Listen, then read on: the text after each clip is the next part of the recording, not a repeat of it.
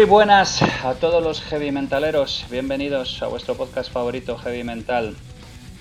Como todos los días, estoy aquí en muy buena compañía con Miki. Saluda a la afición, Miki.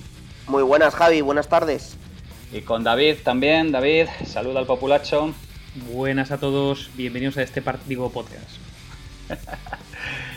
Y hoy tenemos un tema eh, absolutamente fascinante, entre el cual normalmente nosotros como, buenos eh, nerds y buenos gafotas deberíamos eh, levantar así la nariz un poco y decir, mm, nosotros no hablamos de estas groserías.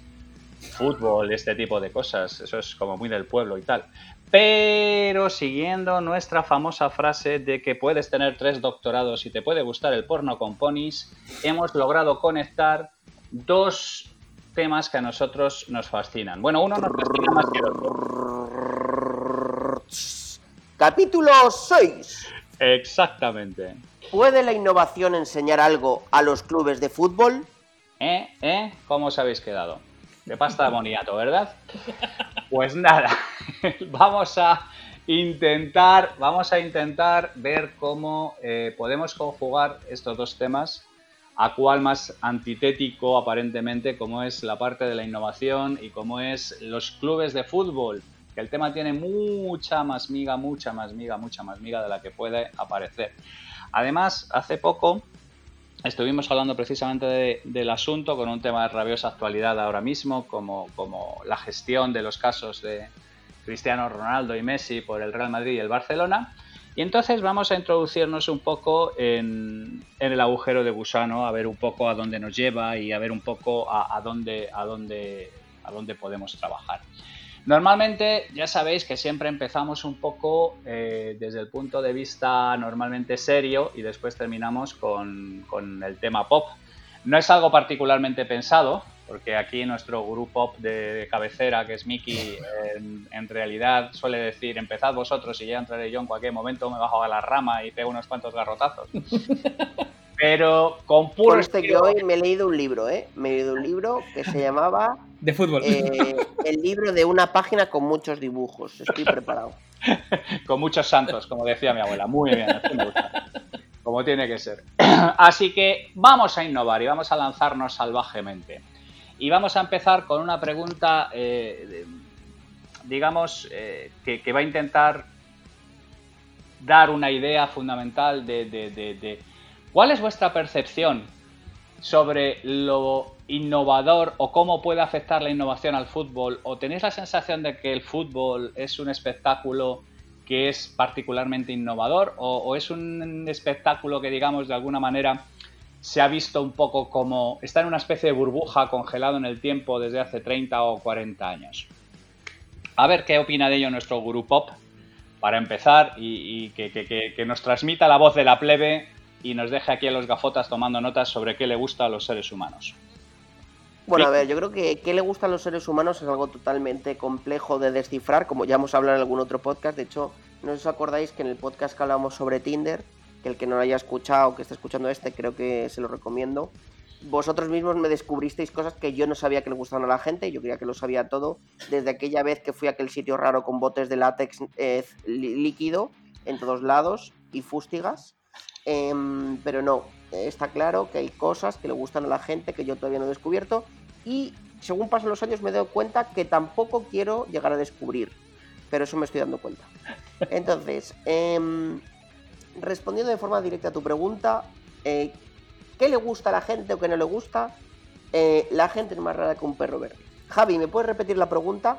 Porque como a mí me gusta... Bueno, y una vez, una vez que hemos visto esta, deriva, esta deriva de por el, por, por, el espacio interplanetario, vamos a volver a la Tierra. Tierra llamando a Miki, Tierra llamando a Miki, contesta Miki, por favor, dad una prueba de vida. Lo que estaba diciendo es. Bien, está vivo. Es que cuando me pongo nervioso, cacareo como un gallo. vamos, a, vamos a reformular la pregunta. La pregunta era. ¿Vosotros creéis que el fútbol es una cosa que sigue siendo básicamente lo mismo que hace 30 o 40 años o que es una cosa que ha sido sometida y triturada? Vale, perfecto. Perfecto. A ver, yo, yo tengo una persona que para mí es un referente personal, eh, que creo que los tres conocemos mucho, que es don Juan José Carmena, eh, una persona referente en, el mundo profesional para mí eh, en España y en Europa, en los negocios.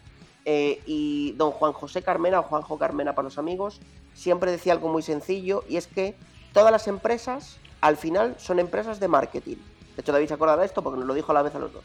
Y es totalmente verídico. El, fútbol ha pasado de ser un deporte, em, bueno, de, gente profesional, eh, totalmente preparada y con una, eh, bueno, con una valía eh, totalmente demostrable y tal, a un deporte cuya última y única finalidad no es en sí mismo el acto del deporte, es el acto del movimiento marketingiano que genera los cientos de millones de dólares o de euros que mueve todos los años, eh, que ahora lo que está realizando, lo que está sucediendo además, es que no se lo habéis visto, muchos equipos europeos están yendo a hacer las Américas y abriendo franquicias en Estados Unidos, en México eh, y en otros países de Norteamérica principalmente, porque obviamente Sudamérica sí que tiene una cultura futbolística muy grande.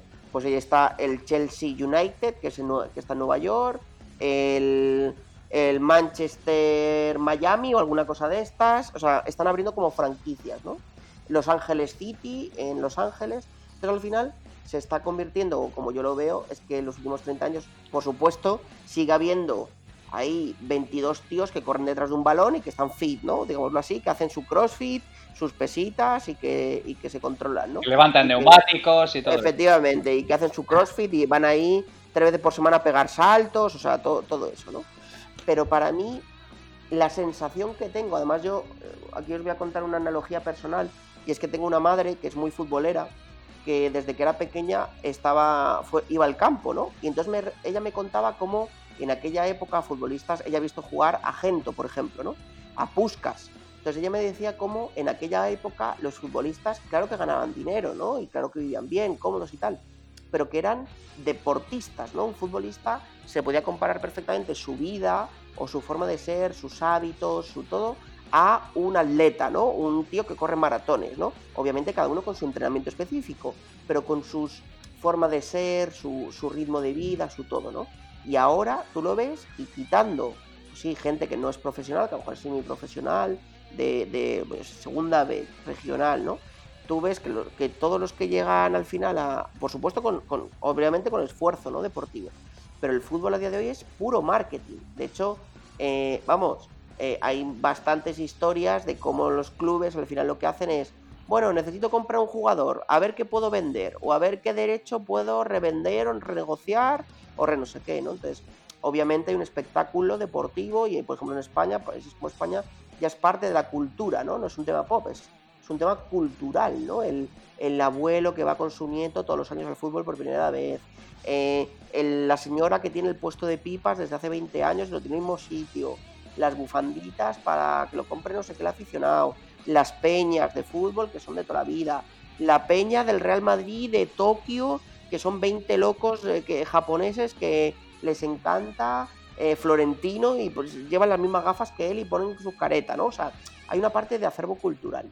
Pero para mí, honestamente, la gran diferencia entre el fútbol de hace 30, 40, 50 años con el fútbol actual es que ahora el objetivo final no es tanto ganar un título o tener un equipo de deportistas profesionales, pues lo que yo creo, sino el dinero que voy a conseguir hacer como deportista profesional gracias a eso. Eh, y ahí, bueno, vemos casos, obviamente, como gente que al final, eh, bueno, pues todo lo, yo creo que nos suenan varios de los actuales, como pues el caso eh, de Neymar, ¿no? Que es un vividor. O sea, es un tío que ha centrado toda. Sí, luego el tío meterá 30 goles, o 22, o 38, ¿no? Los que sean. Pero el tío se dedica a vivir la, la vida y disfrutar. Y si está con 28 pelandruscas, pues mejor que con 7, ¿no? bueno, eso, eso creo que tiene una larga tradición, ¿eh? Garrincha me parece que no se iba a meter en el monasterio una vez que terminaban los partidos. No, pero es interesante. Luego volveré a lo que estabas mencionando, Miki. Eh, David, ¿tú qué opinas del asunto? Madre de amor hermoso. Eh, a ver, yo, yo, tengo que decir. Yo, tengo que decir. Se te, ve suelto, se te ve suelto con el tema. Se te ve, se te ve ahí como. Yo, tengo que decir que mi relación con el fútbol ha sido una. una no ves un partido desde el 94. Eh, Exactamente. Específicamente desde el 98, desde el Mundial. a ver, no, mi relación con el fútbol fue, fue, fue, mm, ha ido, digamos que ha ido decayendo con el tiempo, fue muy intensa eh, en los tiempos mozos. Eh, donde yo era como una especie de enciclopedia humana del mundo del fútbol, específicamente de los mundiales, me, fascinaban. Em, y tenía todas las estadísticas en mi mente y de hecho pues estuve en, estuve en los, en los, eh, juveniles del, Tenerife. Mm, yo me acuerdo cuando dejé Tenerife, vine a Madrid, lo primero que hice fue buscar un equipo de fútbol. Es decir, sí que he tenido mucha actividad con el mundo del fútbol, pero eh, cada vez ha ido a menos. Eh, maravilloso. ¿Por qué? Pues, pues fíjate, yo la, verdad que no, no, sabía por qué, como que poco a poco me, iba dejando de, interesar. Y fíjate, primero decayó el visionado y, después el, practicar el deporte. Es decir, estuve muchos más años practicando fútbol habiendo perdido el contacto absoluto con la liga, la Champions y todo esto y dejar... Y seguía jugando al fútbol porque, bueno, porque me gustaba más el deporte en sí que todo lo que se había creado alrededor de, de fútbol. De, como, como industria, ¿no? Es decir, yo, fíjate, yo recuerdo de ir a partidos con mi abuela, que era súper forofa del, Tenerife, a la cancha, al, estadio, al Elidoro Díaz López, a ver al Tenerife. Y la verdad que era como súper pasional, ¿no? Y poco a poco, como que la, pasión, y, probablemente hay un efecto también en, las, personas jóvenes, que es una especie como de efecto aspiracional, ¿no? De, yo quiero ser ese tío eh, que, eh, que le idolatran un montón de, gente y que gana mucho dinero y que tiene mucha exposición. Y poco a poco, claro, cuando, cuando no sé, no sé si te vas haciendo un poco mayor, vas descubriendo otro tipo de, de, eh, gustos o de pasiones o de hobbies, eh, no sé, me, me, empezó a parecer una industria muy poco deportiva y de deporte y, mucho más vinculada al, bueno, al, al, mundo del marketing y, de, y del trajineo comercial. Y de hecho, fíjate, otro, otro dato súper curioso, eh, yo también empecé bastante joven a jugar a, bueno, a fútbol relacionado con, al, a videojuegos relacionados con el fútbol o, a juegos, ¿no? Empezando por el, por el PS Fútbol 4.0. Eh, y una ya, ya, llegaste los mejores juegos de la hostia. Los mejores juegos de no, la No, no, los, los, futboleros de verdad empiezan con el FIFA de Mega Drive en el 93, como yo, ya pelotas Pero qué cojones Yo tengo que decir que antes del PS Fútbol había otro, otro juego que se llama el Striker, el Striker. Sí, el Striker, efectivamente. Madre mía, qué clásico. Bueno, pues el caso del PS Fútbol 4.0, que además que tenía un bug, que si tú ibas por el centro del campo siempre tirabas... 4.0 escrito además por mi amigo Javier Fáfula, creo recordar, que era el... ¿En serio? sí, sí. O, o A ver, había un juego que estaba a ese nivel, no sé si os acordáis, que estaba a estos niveles. Yo es que la verdad, yo creo que es el juego que más he jugado de fútbol en mi vida, que era el World Cup de Game Boy. Coño, el de, eh, el de, los jugadores que eran como, como redonditos. Como cabezones, cabezones, que siempre la forma de meter gol era triple A y triple B eh, tres veces seguidas desde el centro del campo de, y siempre hacía una chilena y metía gol. Chilena y el eh, balón se ponía como Oliver y Benji, que se ponía en. Veo, veo, que te acuerdas. Muy no, no, no, O sea, yo tenía, yo tenía mucho vicio. El caso es que el PS Fútbol ah, eh, fue evolucionando, evidentemente, y, yo con él. Y te das cuenta que al final lo importante en el PS Fútbol no era ganar los partidos. Básicamente era tener una buena audiencia, tener el campo lleno, era otra movida diferente. ¿vale? Em, y no sé, y hubo un punto en el que yo me recuerdo cuando, cuando vine a Madrid que dejé ya de, ver eh, partidos de fútbol, me seguí dedicando a jugar. De hecho, pasé de fútbol 11 a fútbol sala. Ya los últimos, los últimos años, incluso en Tenerife, me gustaba más el fútbol sala por un tema de, no sé, más como de la, de la estrategia y, el equipo se, da menos la individualidad y más una estrategia de equipo.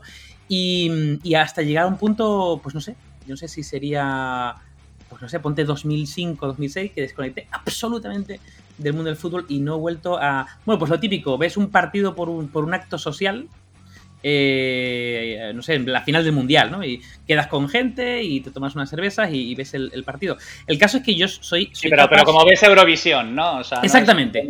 O como veo un partido de tenis, es decir, al final yo creo que tengo la capacidad de valorar si un partido es interesante o no, igual que el tenis, y, disfrutar de un buen partido, pero ni sigo a los jugadores, ni sigo a los clubes, ni sigo los resultados, ni las estadísticas, ni me va la vida en ello, nada, absolutamente nada.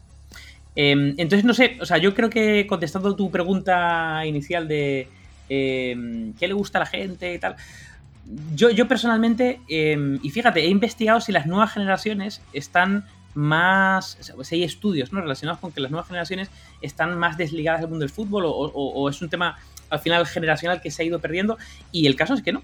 El caso es que no, el caso es que sigue.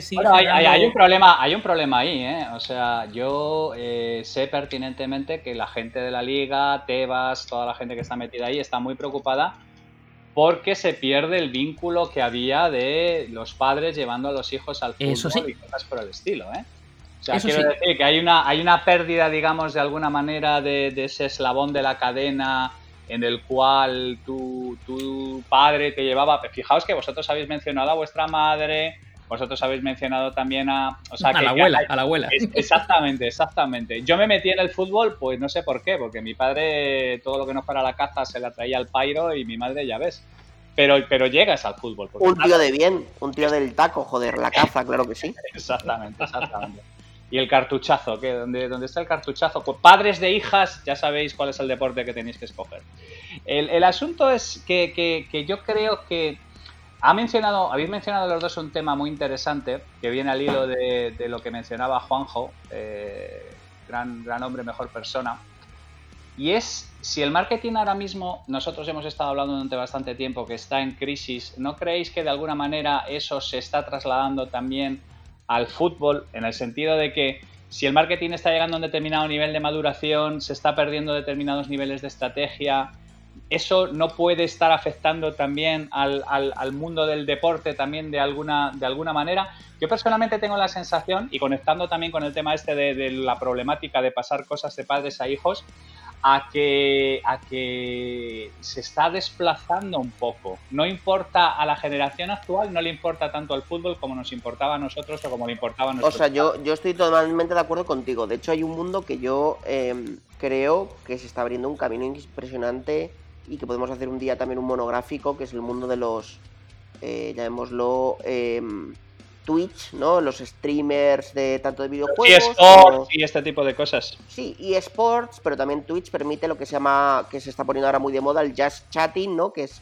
gente pues hablando, hablando con gente por Discord, eh, y que hay un rato que te hace streaming, hay otro rato que juegas a un, juego con los suscriptores y tal, ¿no?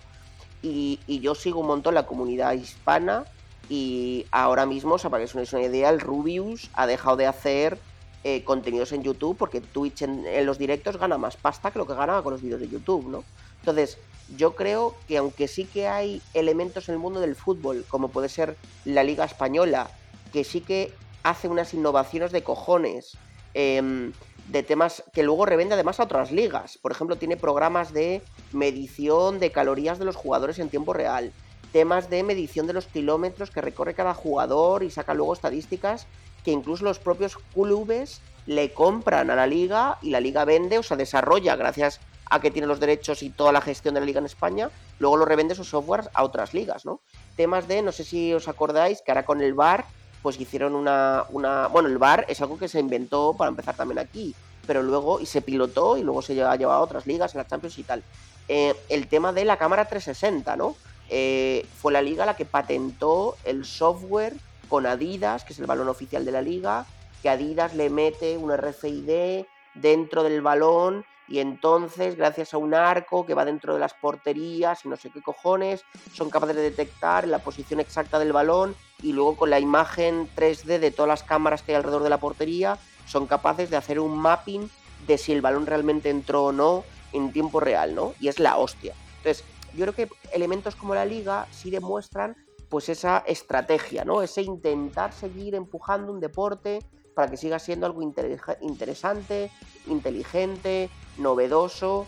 Pero claro, yo luego miro los clubes de fútbol, los jugadores y tal, y yo no me veo que los clubes y los equipos estén intentando, por, ejemplo, ¿eh? hacer estrategias de captación y fidelización de socios más innovadoras.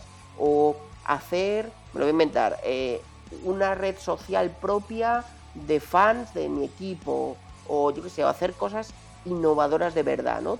Sea con, con, su público objetivo, sea con otro público, o sea, yo, yo no lo termino de ver. Y, creo que ahí, bueno, pues gente como esta, como de los esports, o plataformas como Twitch, o clubes, o, o, bueno, mundo como el de los videojuegos, joder, sí está invirtiendo también porque es un mundo más digital, obviamente, menos 1.0, pero está invirtiendo tremendamente. Bueno, ahí, ahí corregidme si, si, se me va la pinzaca, ¿eh? Pero vamos, em, yo tengo, tengo la percepción que ah, sí que hay un relevo generacional, o sea, yo sí que, es cierto, no he visto ningún estudio que diga que el fútbol está decayendo. Vale, el fútbol a nivel general, no digo, por ejemplo, el visionado por tele, que evidentemente ha caído, ¿no? Pero vamos, el, fútbol y el seguimiento a nivel general eh, por parte de las nuevas generaciones no ha decaído, sino como que ha mutado, ¿no? Se ha ido a otros sitios. Pues puede estar más vinculado al mundo de los, de los, de los eSports, eh, porque vamos, de los campeonatos más grandes que hay es, con el FIFA. Eh, puede estar más vinculado, por ejemplo, al tema. Te has dicho una cosa muy interesante, Miki, que es el tema estadístico, ¿no? Esta. esta este, esta fiebre ¿no? por, por querer conocer estadísticas y, acercando un poco al fútbol más a, lo que sería la Fórmula 1. ¿no? Al final, el Fórmula 1... Mr. Chimp, por ejemplo, ¿no? que no sé si le conocéis. Sí. Que Mr. Chimp es este matemático que se metió al mundo de la data, ¿no? Del, del, Big Data del fútbol español y luego pues se ha hecho famoso y tiene, son dos millones de seguidores porque no para de compartir temas de deporte, ¿no? Pues ha hecho una data de cojones. Es una, sí, sí, una especie de enciclopedia andante. Entonces, claro, lo que pasa es que yo, por ejemplo, no veo a una, eh, incluso un relevo generacional de una cierta tipología eh, centrarse en las estadísticas, sino que digamos que es un poco más fútbol pasional y fútbol de bar, ¿vale? Sería como... Y luego estaría otro eje que es el, fútbol un poco más, pues es un poco más Fórmula 1, ¿no? Sin ser Fórmula 1, porque se sabe que en la Fórmula 1 todo, todo al final es, es, data y es técnica, ¿vale? Y a partir de ahí, pues eh, se, generan o, victorias o, rascas medio segundo por cada una de las curvas para. Y en el fútbol realmente esa estadística es. Eh, forma parte más del juego ilusionante de las quinielas. ¿No? En el sentido de que no, no, por mucha estadística que tengas, hay tantas, tantas miles de millones de, factores que influyen, y aparte son, son, son estadísticas que no influyen directamente en el resultado. Hay a lo mejor datos que pueden, eh, datos fuertes que pueden influir sobre el resto, pero en general no, no, no influye. Eh, eh, mi, percepción es esa, que al final, aunque haya un relevo generacional hacia otro tipo de intereses alrededor del mundo del fútbol, como puede ser un fútbol mucho más estadístico, eh, no, no va. Lo que está haciendo de alguna forma es dividir en diferentes segmentos. Es decir, el fútbol de bar lo, con cerveza en mano y, insultos al árbitro va a ser va, va, a seguir ahí. Y otro eje muy diferente es, bueno, pues, pues youtubers como, como he visto que se dedican a comentar partidos desde el punto de vista, y además con la data que, se ponen abierto de cada uno de ellos, de cara a trazar estrategias y hacerse pajas mentales. O sea, tú estabas comentando un poco que echabas un poco en falta una especie como de, como de Moneyball relativo a lo que es la parte del fútbol, ¿no? Una especie de, de aproximación desde el punto de vista científico, a cómo se puede mejorar un club de, por, el estilo, ¿no? Claro, exactamente, pero fíjate, el caso de Moneyball, eh, que es, eh, si no, para los que no hayan visto la, la, peli, creo que está basado en una novela incluso, ¿no? Un libro, en, un, caso real. claro, En, un, libro que está basado además en un caso real, pero el caso de Moneyball es muy interesante porque, eh, así en resumidas cuentas, hay un, equipo de, de béisbol que contrata, al final se le acerca, ¿no? Unos mega frikis que se dedican a buscar eh, jugadores infravalorados en el mercado, probablemente por un tema de marketing, están infravalorados desde el punto de vista del marketing o la imagen, pero son muy buenos desde el punto de vista estadístico, y son muy, buenas, muy buenos deportistas, ¿no? Y generan un equipo que aparentemente, ¿no? Desde la, visión de la, gente, Son, son mega losers, pero, pero en el fondo ganan, acaban, ganando, ¿no? Eh, claro, me parece interesante eh, esta reflexión, pero por otro lado, pienso una cosa, al final eh, ¿es viable esto eh, en el mundo del, fútbol? Es decir, eh, sobre todo desde el punto de vista económico, ¿vale? Es decir, tú puedes tener un equipo que no sean los grandes clubes, ¿no? Que utilice este tipo de técnicas para rescatar jugadores o buscar jugadores que tengan un track record importante desde el punto de vista deportivo, pero que no tengan una, una gran campaña de marketing alrededor, ni tengan agentes, por lo tanto van a ser mucho más económicos para generar un equipo como una especie de equipazo, pero que de cara afuera es como un poco loser, ¿no? Pues eh, entonces... ¿Qué generaría esto? Claro, yo creo que hay casos, yo, creo que hay casos, ¿eh? Si tú sí, sí, sí, no, no, no. De hecho, de hecho, de hecho hay un caso específico, porque claro, me, currándome todo lo que había que hacer para lo que es la charla de hoy, me he encontrado con un caso específico que me, me, me, digamos, me, reitera en una tesis que mantengo yo y que luego intentaré articular un poco más. Y es que el fútbol tiene un problema muy serio de ranciedad. O sea, como es un deporte que lleva mucho tiempo establecido, como es un deporte que lleva con un montón de gente, con un montón de eh, estructuras antiguas, pues como le pasa a los bancos, como le pasa a las aseguradoras, luego hablaremos un poco de lo que es la parte de innovación, las grandes estructuras tienen grandes resistencias a cambiar. Y entonces el, el, eh, el béisbol, que es de lo que habla Moneyball, era un tema donde esto podía hacerse más o menos de manera instintiva porque el béisbol es un deporte muy basado en estadísticas desde el principio de los tiempos, ¿vale?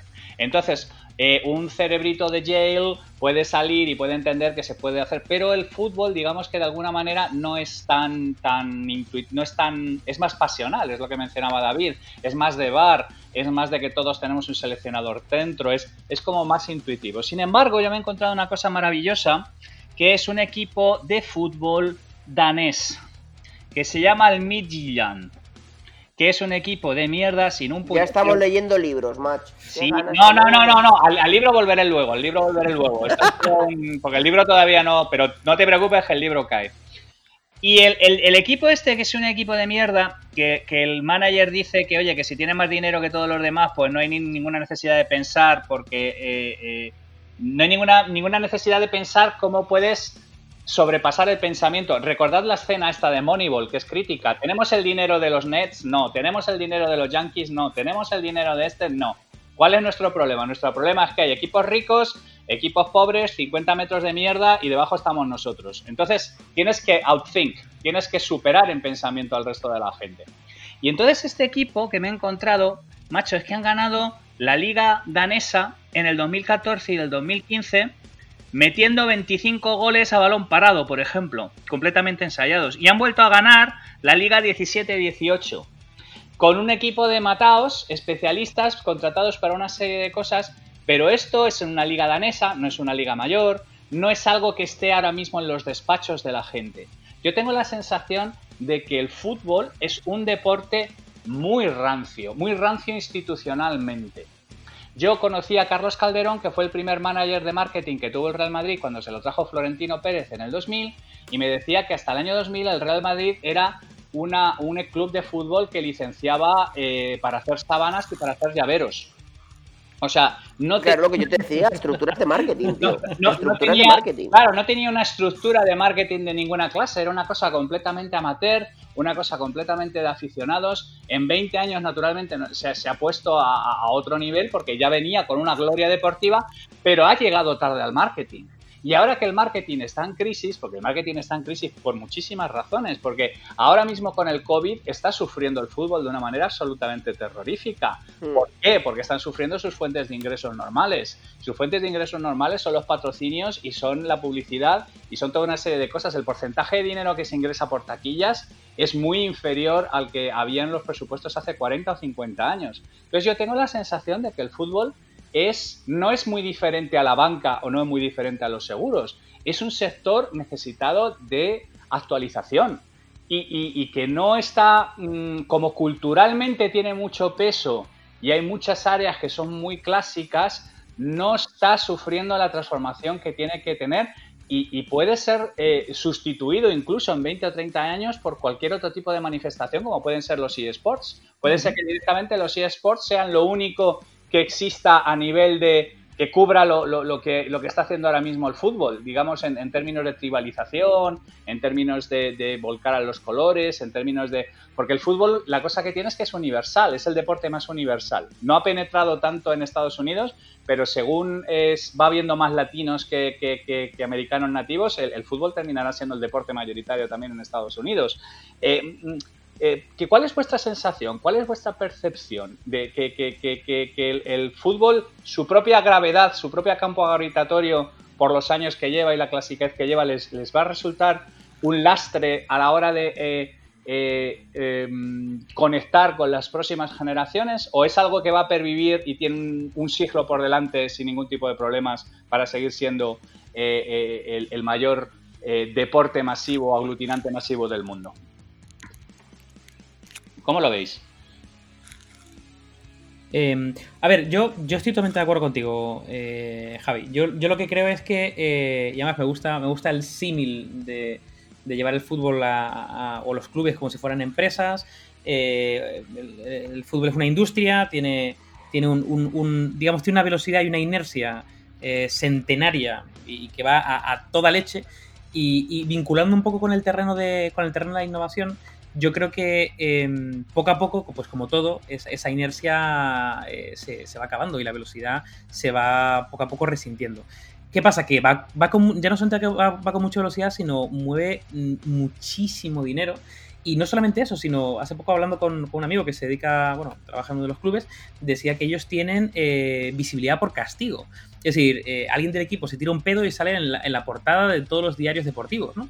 Entonces, eh, claro, tienen muchos activos que cuestan a, muchas empresas conseguir, que es visibilidad, es, casi un club de, literalmente un club de fans, ¿no? De seguidores, cosa que por ejemplo las empresas pues les cuesta mucho conseguir porque necesitan, necesitan como convencer a la gente con ofertas para que sigan siendo eh, recurrentes en sus compras.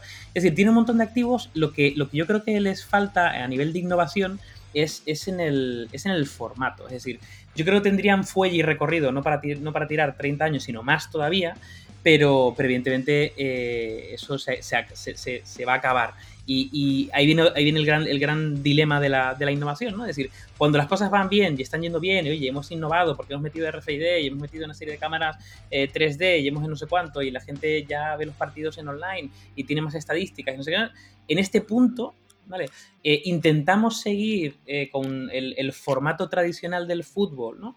Eh, vitaminado, con una serie de plugins alrededor, o damos un siguiente paso, lanzamos como un nuevo producto radicalmente diferente que puede pasar por, eh, yo qué sé, nuevos tipos de campeonatos, nuevos tipos de, interacción, nuevos tipos incluso, eh, no sé, de, reglas o de para realmente lanzar otro producto y dar un, siguiente, un punto de inflexión, un punto de diferencia no tengo más que decir. David lo ha dicho de todo. Vale, pues entonces voy a intentar conectar un poco lo que estábamos hablando en fútbol con nuestro siguiente tema, que es la parte de innovación.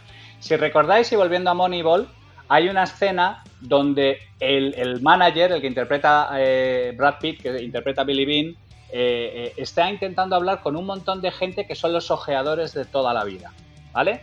a los que le intenta convencer de que los métodos que han estado utilizando hasta ese momento no son válidos. La gente que está allí, los ojeadores que hay allí, le están intentando decir tienes que confiar en nuestra experiencia, tienes que confiar en qué es lo que estamos haciendo, tienes que confiar en, que esto se ha venido haciendo así siempre. Todas estas cosas que hemos oído todos los que somos especialistas en innovación o hemos estado trabajando en innovación, como las clásicas resistencias a todo lo que tiene que ver con innovación.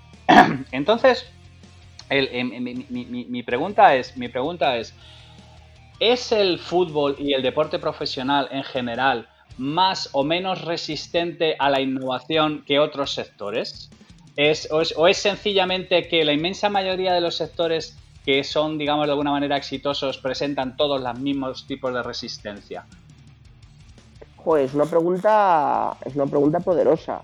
Em, no esperarías menos, espero. Una pregunta, por supuesto viril y poderosa. Em, yo, yo, creo que no. Es decir, yo creo que el, fútbol como ente, como, como sector, si lo queremos llamar, como no sé llamarlo sector, deporte, tipo de negocio, yo no creo que sea un deporte más resistente, un deporte, perdón, un, sector, una empresa más resistente a la innovación que otras, yo no lo creo. Yo sí creo que lo que ocurre es que como en otros sectores, la edad media de las, em, la edad media y el tipo de carisma y de conocimiento de las personas que toman las decisiones son las que afectan em, al poder de la innovación eh, en ese sentido, ¿no? De hecho, yo estoy casi seguro que em, hay, vamos, a lo mejor me matáis por este comentario, porque los dos sabéis infinitamente más de innovación que yo, pero yo tengo una teoría personal en las últimas prácticamente tres semanas de que la, he forjado, eh, de que hay una relación directa entre la edad de los que toman las decisiones en las compañías y la capacidad de innovación de las mismas. Eh, creo que es directamente proporcional em, la asunción de riesgo con el límite de confort de esas personas que toman las decisiones, ¿no? Entonces, si tú, si en la media de los directivos de una compañía tienen 60 años, es, obviamente siempre va a haber una desviación eh, o va a haber algún caso que se salga de la muestra, ¿no? Y de la, y de la línea estándar base, ¿no? Pero yo, vamos, lo tengo clarísimo que eh, dime qué edad tiene los que toman el que toma la decisión y te diré cuánto innova esa empresa, ¿no? Bueno, pero a ver, eh, yo no, no, estoy, o sea, no tengo tampoco el dato, ¿eh? pero vamos, que eh, en, el mundo del fútbol entiendo, ¿no? Que las, los máximos responsables de los clubes, ¿no? O son directamente otras empresas, ¿no? O son directamente, o, o, son, o son, vamos a decir, empresarios, ¿no? Con, con mucho dinero y, con bastantes años, pero luego eh, la media de edad de, no sé, del resto de equipo técnico o el equipo decisor o incluso, no sé, me parece como un, territorio muy, muy fresco y, con, aparte con muchas posibilidades, pero con mucha gente, eh, bueno, con, quizá una mentalidad bastante innovadora. Lo que pasa es que, claro, viene, viene con un bicho, viene con, un avión, con, un Titanic que va a, mucha velocidad, con mucha inercia y, bueno, probablemente lo complicado... Lo complicado probablemente es que alguien, alguien o un conjunto de, personas barra clubes en este caso, tomen el timón y vayan a una misma dirección, ¿no? Eh, dicho de otra manera, o sea, yo no, sé muy bien, porque entiendo que hay como sube, eh, dentro del mundo del fútbol hay como muchas subestructuras, ¿no? Porque por un lado están los clubes, pero por otro lado está la liga, que, es, como una especie, es como un ente vacío, ¿no? Pero eh, que, es dueño de un, campeonato, supongo. luego están las asociaciones de fútbol, ¿no? Está la FIFA, está... Es decir, hay, hay muchos agentes por medios que se rigen directamente por una serie de reglas que probablemente se, se cerraron en el 1800 algo, eh, o, finales de, 1800, y a partir de ahí pues no se ha vuelto a tocar porque digamos que porque no es no, no pertenece ¿no? a una sola entidad, sino es algo bastante eh, repartido, bastante distribuido, bastante descentralizado. ¿no? Entonces yo entiendo que hay una barrera ahí, que aunque haya gente que quiera hacer eh, cosas, eh, pues está dentro de una estructura bastante compleja, ¿no? O sea, que es un producto, digamos, un, poco... Eh, yo estoy de acuerdo que la edad es un factor, ¿vale? Es muy complicado entrar en compañías dirigidas por septuagenarios y comentarles que de alguna manera eh, tienen que cambiar su manera de, de, hacer y su manera de, ejecutar las cosas, sobre todo cuando históricamente han sido muy exitosos. Porque claro, el problema es que la gente no entiende el concepto de ventanas de oportunidad. Tú puedes tener un tema que funciona muy bien durante 30 años, pero durante esos 30 años, en cuanto se acaba esa ventana de oportunidad, el tema deja de funcionar bien. Y en concreto yo creo que de manera natural la gente, incluso la gente exitosa, incluso yo diría que particularmente la gente exitosa, es muy reticente a innovar por, por aquello de si no estás tropeado no lo cambias. Pero es que la propia naturaleza de la innovación te lleva, digamos, de alguna manera a obligarte a cambiar mientras puedes hacerlo. O sea, no es lo mismo cambiar eh, mientras todavía tienes una buena posición e intentar averiguar cuál es la próxima ola que cambiar cuando estás en una posición muy delicada y, prácticamente tienes que intentar lanzarte con todas tus fuerzas a ver si te agarras a una tabla o a un salvavidas porque si no te vas al fondo. Y la gente que en buena lógica debería dedicarse a ver qué es lo próximo que viene mientras está bien colocada, en realidad suele moverse cuando ya está en una situación dramática. Claro. ¿Vale? Y, y eso yo realmente creo que tiene que ver con que humanamente siempre nos queremos echar a descansar cuando, cuando las cosas funcionan bien que es cuando curiosamente creo que deberíamos empezar a trabajar en pensar a ver cuál es la próxima ola que vamos a surfear. Yo cuando hablo siempre de innovación, hablo siempre que en realidad eh, tiene que ver con leer las olas que vienen e intentar a ver cómo te subes y cómo lo puedes hacer. Y entonces el fútbol para mí en concreto creo que es un, ejemplo bastante rancio, ¿vale? Y, hace poco tenía un hilo eh, con una serie de tweets donde hablaba, por ejemplo, de la muy mala gestión que había hecho el Barcelona del tema Messi. Y era básicamente porque en ningún momento nadie hizo la pregunta en la junta directiva de, oye, ¿qué vamos a hacer cuando se vaya Messi? Porque solamente mencionar eso me imagino que, que levantaría los pelos de la nuca a la gente. Y ahora resulta que Messi se queda, pero Messi dice la realidad, que es, aquí no hay ningún plan, aquí no hay ninguna estrategia, todos son malabares, todos son improvisaciones. Entonces, mi pregunta es, ¿vosotros tenéis la sensación de que el fútbol es algo particularmente, eh, ¿cómo decirlo?, eh, antitético a la innovación? ¿O es que en la mayor parte de los negocios consolidados con historia de éxito está la semilla del odio a la innovación y del odio al cambio? Yo, yo fíjate, yo creo que el, eh, me, gusta, me gusta el. No, evidentemente, apelando al, al, principio del podcast, ni pajolera idea de lo que pasó con Messi, pero bueno, ya me he informado un poco justo para, para, este, para este capítulo. Me, parece un ejemplo muy interesante eh, de, de relacionarlo no sé si con la innovación, pero por lo menos con la planificación, ¿no? O la planificación estratégica. Yo creo que el, mundo del fútbol eh, está Em, digamos, recibiendo diferentes plugins, ¿no? como innovaciones incrementales, ¿no? que tienen que ver con el streaming, con, el estadio, con las estadísticas y tal, pero en el fondo, fondo, en el core del negocio de los clubes, eh, no, no, está habiendo ningún tipo de innovación evidentemente no está habiendo ningún tipo de planificación estratégica, más cuando nos vamos a los clubes eh, vamos a decir, más tops que tienen también pues visibilidad o dinero por castigo y lo que hacen básicamente es, eh, bueno, probablemente la única planificación que haya sea una planificación financiera de P&L, de quiero tener un multiplicador por algo, ¿no?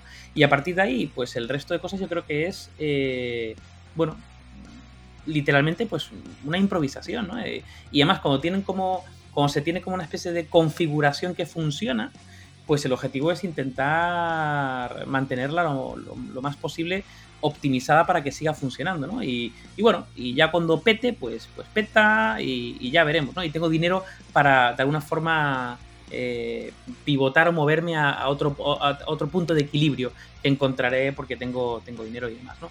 Los clubes más pequeñitos yo creo que lo tienen un pelín más, más complicado y ahí ya, ya me pierdo un poco la parte de conocimiento de, de cómo lo hacen, pero entiendo que son otros presupuestos que van muy, muy vinculados a, eh, o, que aspiran a intentar ganar algún tipo de título, tener algún tipo de visibilidad, porque entiendo que eso le, mete en la rueda ¿no? de, los derechos y el marketing y la tele y los jugadores y poder fichar algún tipo de alguien que dé visibilidad. ¿no? De hecho, es que em, hay un par de hay un par de libros muy buenos sobre la parte financiera en el fútbol Em, yo recuerdo uno que me leí hace muchos años, muchos años, cuando todavía leía, em, que era de José María Cuando eras más joven, ¿no? Sí, que era de cuando, José María leías. correcto, que era de José María Huch, eh, que hablaba de em, la parte financiera de los... Lo voy a buscar ahora mientras, mientras hablamos para, para decir el título. Eh, de la parte financiera de los clubes y es increíble cómo realmente el disparador marketingiano puro de, de los del income ¿no? de los clubes fue efectivamente los derechos televisivos y cuando las grandes ligas empezaron a explotar la parte de derechos televisivos em, y empezaron pues, ya no solo a explotarlo en un mercado, sino, oye, que le vendo los derechos de los partidos del Barça a la liga, a, perdón, a, la televisión nacional de la India, ¿no? Y, es ahí donde de verdad se disparó y, bueno, muchos deportes viven de eso, porque no solo hablamos de, la, pues, otros deportes como el tenis, como la Fórmula 1, las motos, la gran fuente de ingresos de los, de los, pues los equipos, los clubes, como lo quieras llamar, eh, proviene de los derechos de televisivos, ¿no?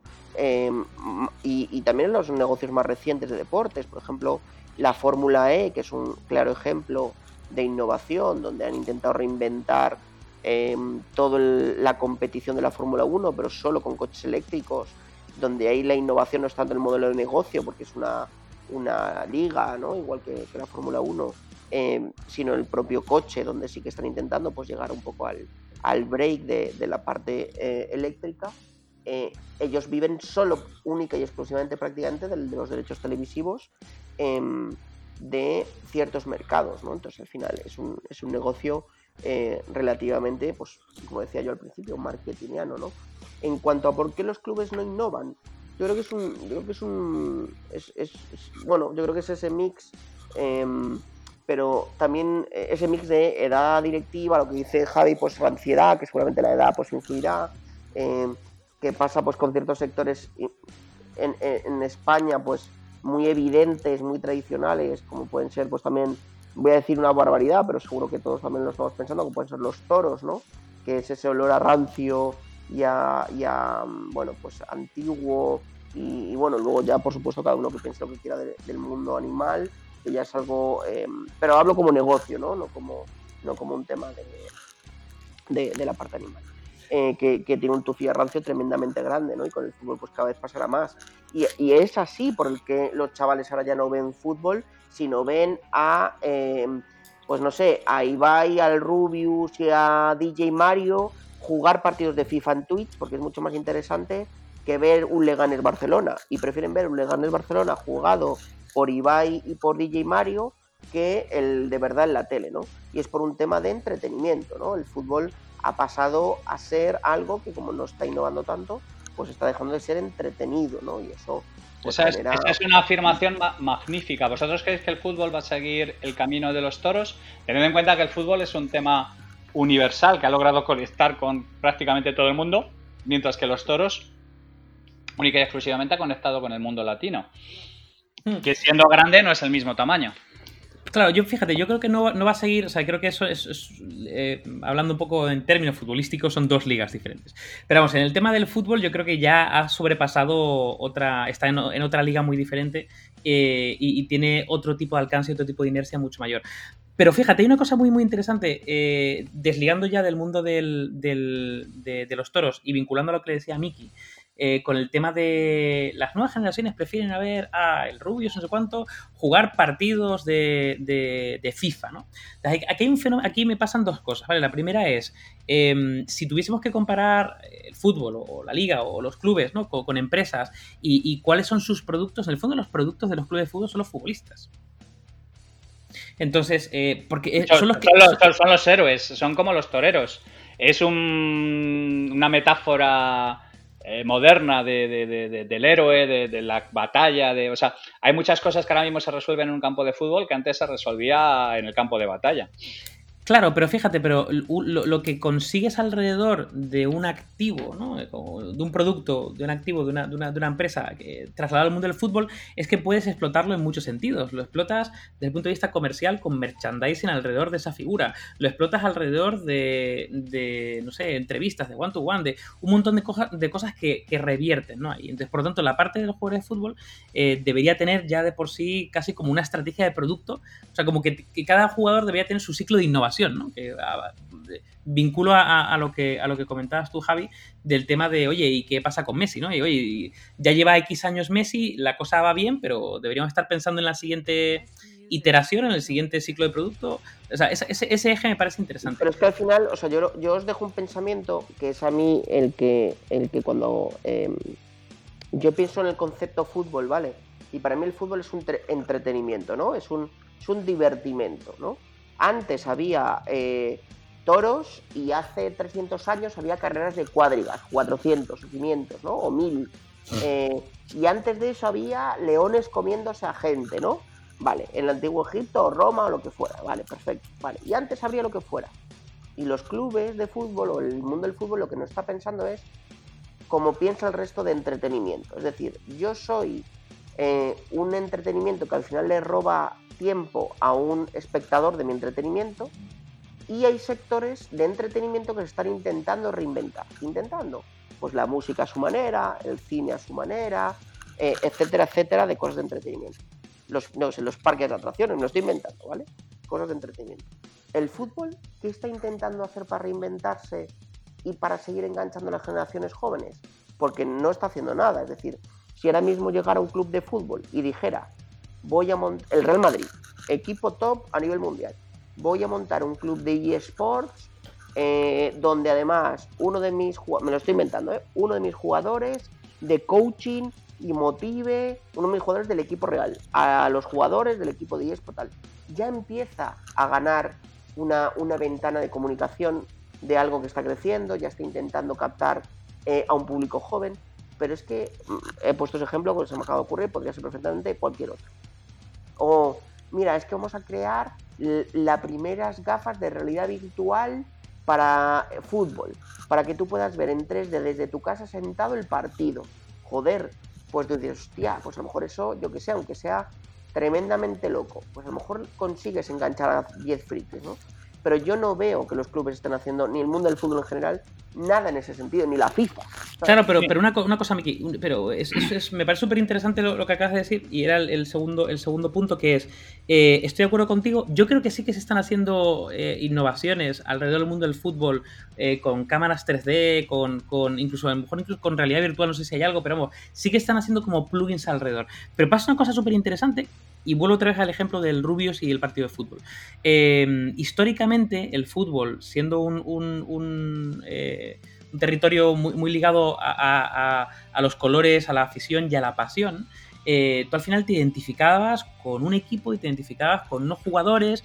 Claro, ¿qué pasa cuando quitas eso, no? Es decir, ¿qué pasa cuando es el entretenimiento y ves al Rubius jugando al FIFA y te da igual el jugador, no te da igual qué jugador haya detrás, pero, pero puede llegar a un punto que sean jugadores virtuales, que si simplemente, eh, no sé, empatizas con ellos a otro nivel, lo que realmente subyace por ahí es, es, el partido de fútbol, ¿no? Es el 11 contra 11, las reglas, el balón en la red, las chilenas y, la, y, las movidas, ¿no? Pero ya poco a poco te dejas de vincular ¿no? a los equipos, te dejas de vincular a jugadores y te vinculas a otro tipo de formatos, a otro tipo de ejes em, que, que bueno, que, ponen una caducidad al mundo del fútbol. que te entretienen más. Bueno, y que ponen una caducidad al mundo del fútbol, tal y como lo conocemos, relativamente, una fecha de caducidad relativamente más cercana. O sea, me parece interesante mm. esa reflexión, sobre todo porque se está dejando un espacio de innovación espectacular, vacío, que probablemente, como dice Javi, lo cogerá otro deporte. Vosotros recordad además que, hablamos en otro, en otro programa, en otro podcast, que cuando eh, estrenaron Blancanieves la gente pensaba que, no iba a funcionar porque la gente no iba a empatizar con el, con el dibujo de Blancanieves, ni se iba a sentir triste ni cosas por el estilo. Yo pienso que en el terreno de la, simulación es terrible porque puede eliminar las partes más aburridas de los partidos de fútbol. Y entonces un, tema de LOL o un tema de algo por el estilo de League of Legends o una partida online grande de Fortnite y cosas por el estilo es una auténtica barrena para los sentidos, es loquísimo. Es como, es como ver jugar al mus a la gente que no ha jugado nunca al mus. Es, una cosa que ocurre a una velocidad que tu cerebro es incapaz de procesar. Entonces es muy complicado que chavales que se lo pasan bien jugando al Fortnite en modalidades de Capture the Flag con una acción frenética vayan a ver un Leganés Getafe con empate a cero y 14 patadas por debajo del suelo. O sea, eh, eh, eh, es muy duro asumir que unas determinadas formas de entretenimiento terminan pasando de moda. Yo me imagino que si te hablabas con Justiniano y le decías que las carreras de cuadrigas iban a ir al carajo, te miraría con cara de pez. Pero yo personalmente creo que en el fútbol y en el hecho de que de los, digamos de alguna manera, los, los, los éxitos conseguidos históricamente son su propia losa a la hora de replantearse y a la hora de reformularse. Hay una cosa tremendamente interesante que has dicho. Em, y yo solo, solo una, Javi, ¿eh? Solo una. sí, sí, bueno, es que estaba de suerte. estaba, de, Perdón, perdón, perdón. Tenía mi rato. Con poca propiedad. Hay una cosa que me parece más interesante de las demás de todas las que has Particularmente interesante. Correcto. Caramba, retruécanos, efectivamente. Que Rezapateta. Que es como, em, bueno, quizá por las nuevas tecnologías, por la infoxicación, por la gran cantidad de estímulos, notificaciones, emails, lo que sea, ¿no? Los que estamos acostumbrados en el día de hoy, como la sociedad, las nuevas generaciones eh, mantienen mucho menos la atención y, sobre todo y más importante, son más impacientes a la hora de consumir contenido educativo y o contenido audiovisual, ¿no? Y esto es un tema tremendamente interesante. Em, claro. Incluso hay gente que ya no es capaz, y, yo os lo juro, porque además tengo un abanico de primas, o sea, yo tengo un montón de primos y, mis primas van, pues la mayor eh, me saca 5 años y la pequeña eh, o el pequeño yo le saco 12. Mm, Entonces es tremendamente interesante cómo el comportamiento es tremendamente eh, cambiante y cómo ahora las generaciones es, pero ¿cómo me voy a poner yo a ver una película?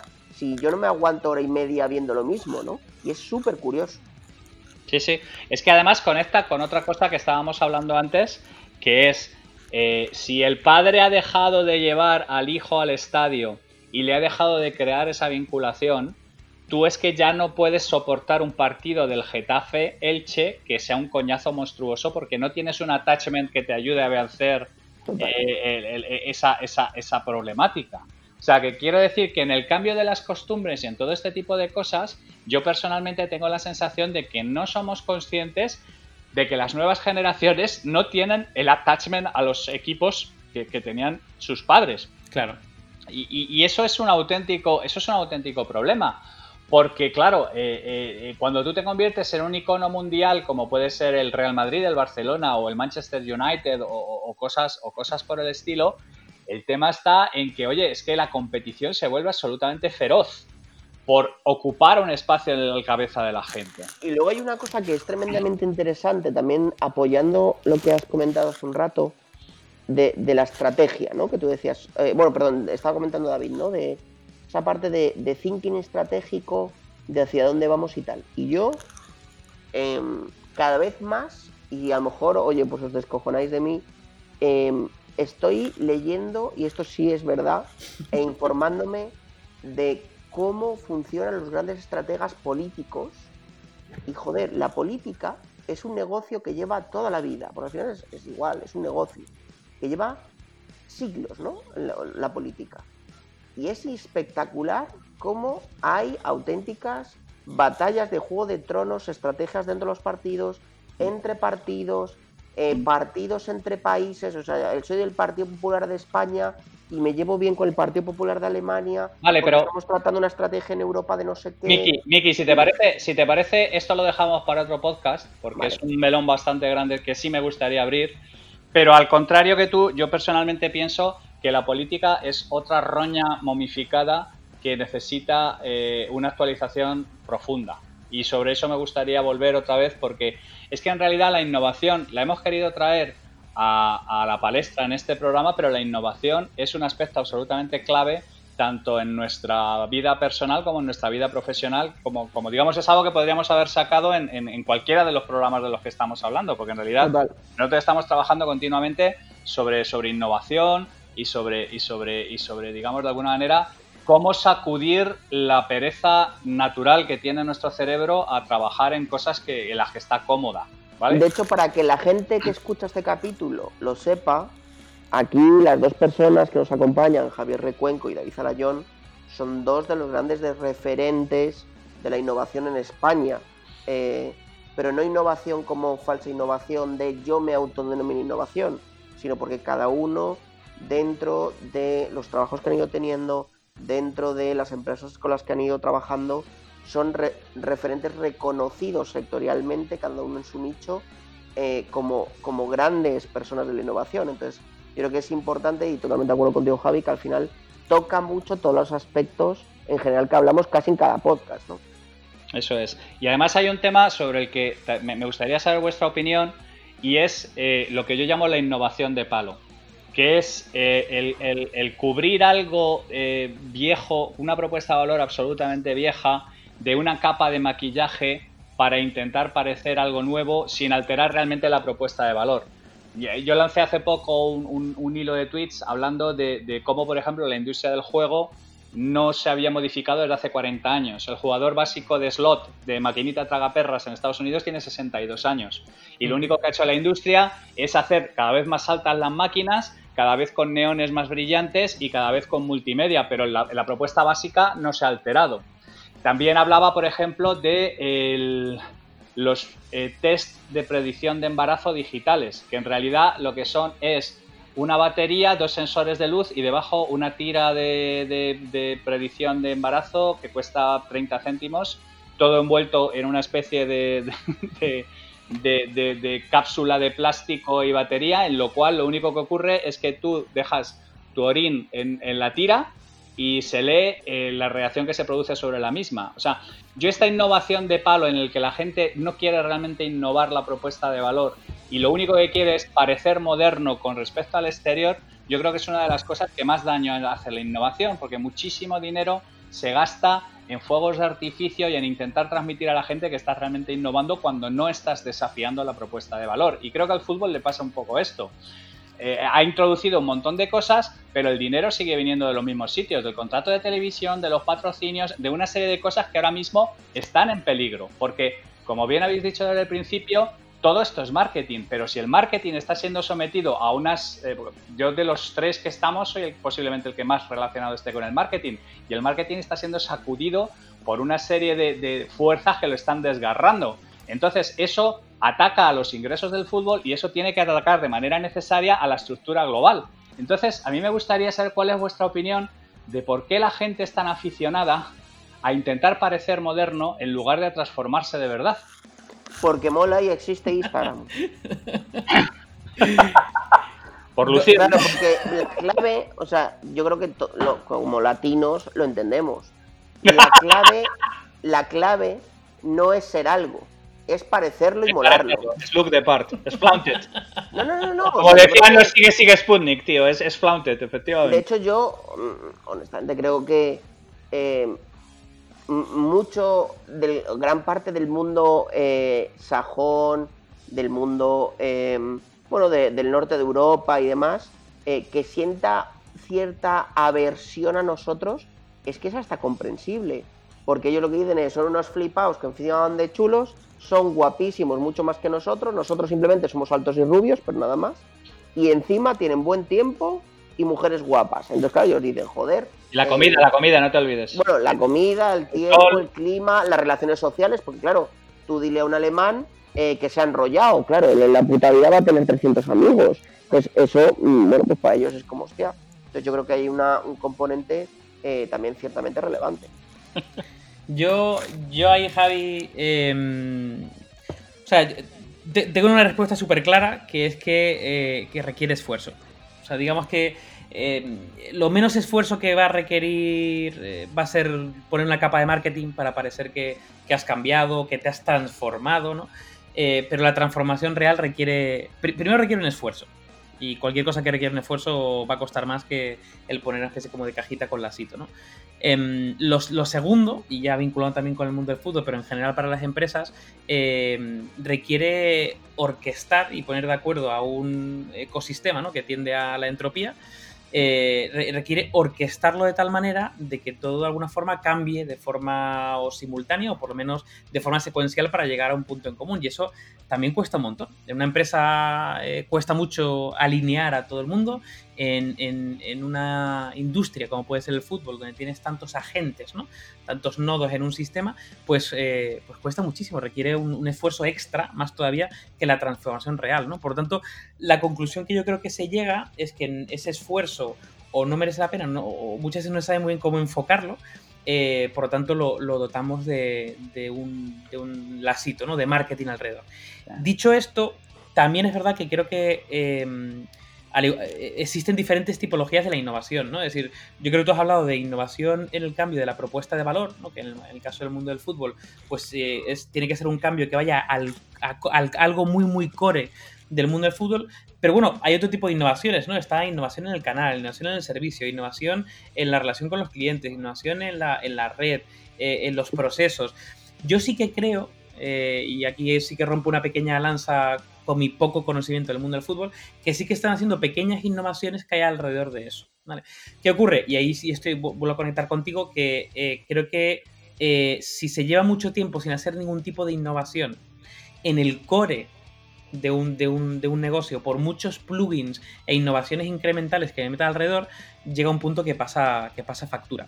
Entonces yo creo que todo lo que se genera de innovación en, en, cosas anexas a lo que es la propuesta de valor, lo que te ayudan es a, mantenerte fresco, ¿no? A hacer como un refresh, como, diferentes versiones, pero llega un punto en que tienes que lanzar un, producto totalmente nuevo y es probablemente lo que, le toca ahora mismo al, al mundo del Estoy completamente de acuerdo. Y yo añadiría otro factor también, que es el miedo a sentirte incompetente.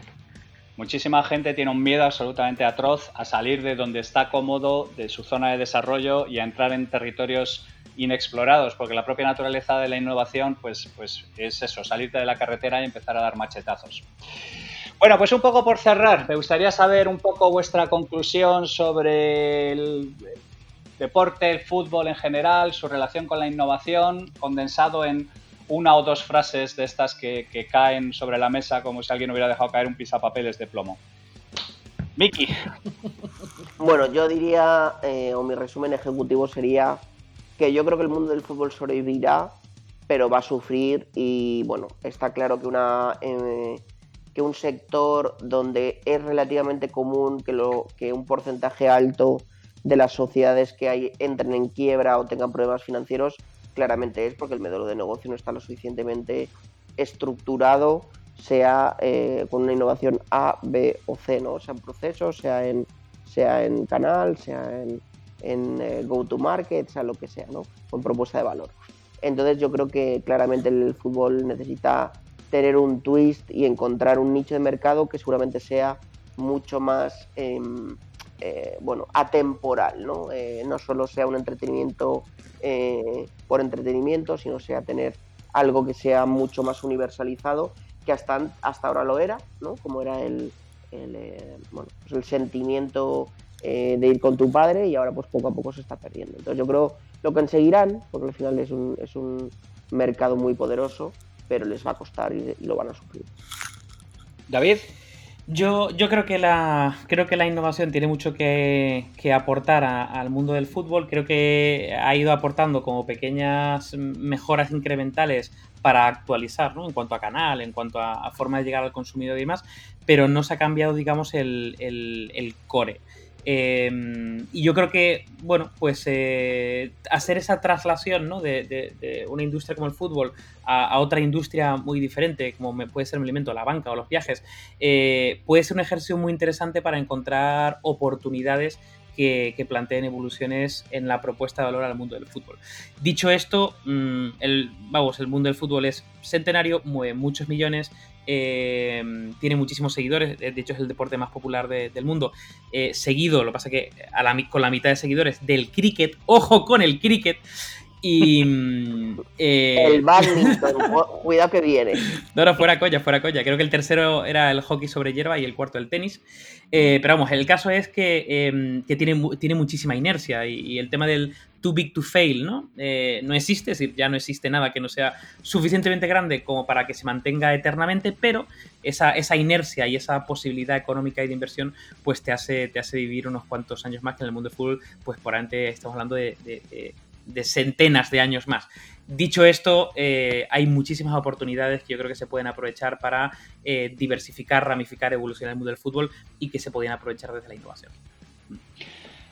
Fenomenal. Yo por cerrar un poco, creo que el mundo del fútbol eh, efectivamente mm, sufrirá si tiene el síndrome del too to fail y creo que debería dejar paso e introducir a, sangre nueva que digamos que de alguna manera se atreva a dar machetazos por otro sitio.